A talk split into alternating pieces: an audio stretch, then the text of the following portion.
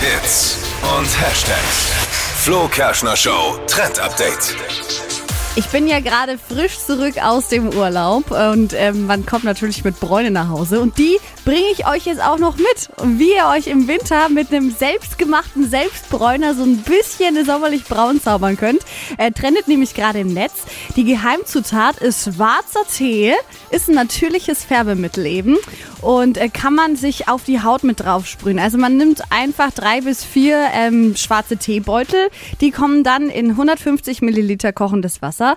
Da muss man das Ganze ziehen lassen, relativ lang, also fast zehn Minuten. Das Ganze kann man dann in eine Sprühflasche füllen und sich dann einfach beim Duschen so ein bisschen damit einsprühen. Hat so einen ganz, ganz leichten Bräunungseffekt und ist auch noch gut für die Haut, schwarzer Tee.